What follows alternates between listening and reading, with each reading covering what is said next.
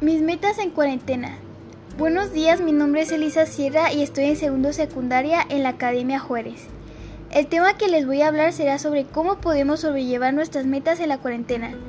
La razón por la que quiero darles a conocer este tema es porque la mayoría de nosotros hemos desperdiciado nuestro tiempo en cosas menos importantes y hemos pasado de largo lo que de verdad puede aportar aprendizaje, valores o conocimiento a nuestras vidas. Por lo tanto, les daré algunos consejos para no perder el enfoque en hacer nuestras metas sin poder animarnos para cumplirlas. Tienen que saber que para poder obtener nuestros logros en casa tenemos que aprender a controlarnos y dejar de estresarnos durante la cuarentena. Al tener una rutina te ayuda a mantener tu cuerpo ocupado y tener menos estrés estando en casa. Con las metas deben de tener en claro que para cumplirlas se les tiene que dedicar mucho tiempo. Como dijo Jessica Elliott, los mayores logros pueden tomar una inmensa cantidad de tiempo y esfuerzo. Al empezar a hacer las metas suele ser muy fácil desanimarse y poder darse por vencido. Algunas veces llegas a sentirte confundido o perdido. Incluso llegas a tener problemas al no saber por dónde empezar. Podemos evitar esto al planear una rutina para nosotros y teniendo nuevos hábitos. Primero debes anotar y pensar las cosas que quieres lograr en un futuro, como ser el mejor en deportes, tener mejor promedio, ser el mejor en, matemáticas, etc.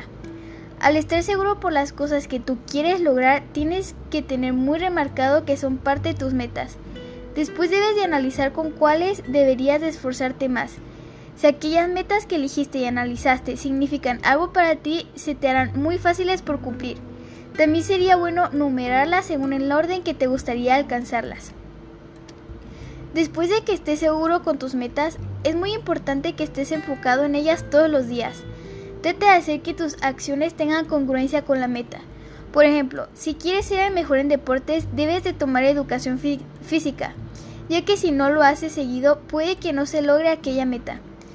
Asegúrate en que estés haciendo las cosas bien y tomando el camino correcto para poder cumplirla.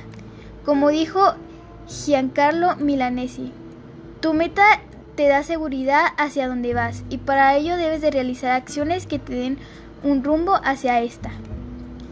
Los pensamientos positivos son los instrumentos más importantes para poder cumplir tus metas. Deben de creer en ustedes mismos. Tienen que tener en mente que cualquier cosa que ustedes se pongan pueden llegar a ello. Es muy malo tener pensamientos negativos, ya que cuando pensamos de esta manera nuestras metas suelen no cumplirse. Tienen que dejar de preocuparse tanto y hacer a un lado aquellos comentarios negativos. Ustedes tienen que estar muy seguros que no hay forma en la que no pueden alcanzar sus metas.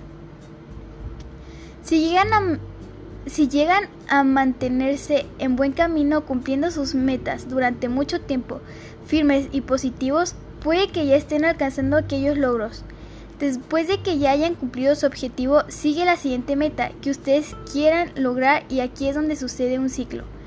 Recuerden en usar los pasos que les recomendé y que la siguiente meta va a ser más fácil por lograr. No olviden en nunca rendirse. Si pudieron con la primera, se puede con la segunda. Con pasos pequeños puedes llegar hasta tu objetivo.